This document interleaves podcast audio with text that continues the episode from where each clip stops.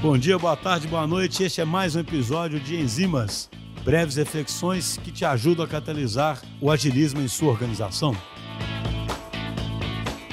Olá pessoal, eu sou o Mike, copywriter aqui da DTI, e hoje vou falar um pouco sobre a importância do SEO e do marketing de conteúdo para a criação de comunidades. Para quem está no contexto ágil, a digitalização já é algo que faz parte da rotina. Mas como a gente faz para transformar os usuários do nosso produto em fãs do nosso negócio? Quando falamos em construção de comunidade, falamos mais do que uma boa experiência com o produto. Falamos do engajamento natural de um grupo de pessoas que acredita na sua marca e a indica para outros conhecidos sem que você tenha que pedir para fazer isso. Se torna algo natural. Quem nos ajuda nesse processo de construção de autoridade digital, junto com a experiência do usuário, é o marketing de conteúdo com o SEO. O primeiro, ele é responsável por ser útil para a persona foco do negócio, ajudando a facilitar a sua jornada, na maioria das vezes, respondendo suas dúvidas ou oferecendo conteúdos que vai gerar valor para ela.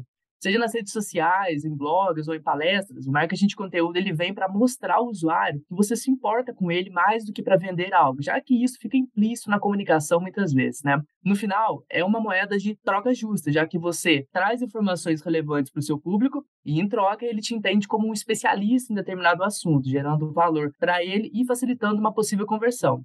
Mas calma, conversão financeira aqui não é o nosso foco, mas sim o fortalecimento de marca. Afinal, quem confia em alguém pode não comprar um produto diretamente, mas indiretamente faz a marca se tornar mais relevante, colocando ela no radar de possíveis clientes. Dificilmente você vai estar perdendo algum tipo de investimento em usando uma estratégia de marketing digital ou de conteúdo.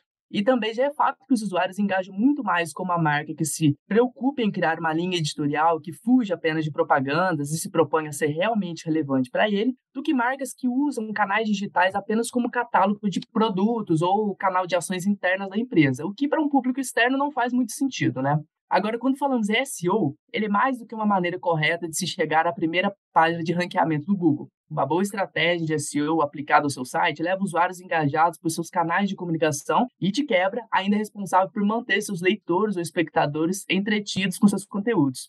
Em um momento tão rápido, onde o consumo de conteúdo na internet está na casa dos segundos, o SEO se preocupa em usar técnicas que melhorem a experiência de quem lê ou assiste algo na internet. Como resultado, as pessoas voltam sempre que tiverem dúvidas, porque na experiência anterior que tiveram, você usou uma linguagem acessível, ofereceu boa experiência no seu site, respondeu a dúvida que ela tinha. Aos poucos, você cria uma comunidade que divulga seu negócio simplesmente porque ele é relevante, o que acaba se tornando uma forma genuína de publicidade. Mas calma, tudo isso ainda pode melhorar ainda mais. Tanto o SEO como o marketing de conteúdo, se bem feitos, não precisam nem de investimentos iniciais muito altos para serem colocados em prática.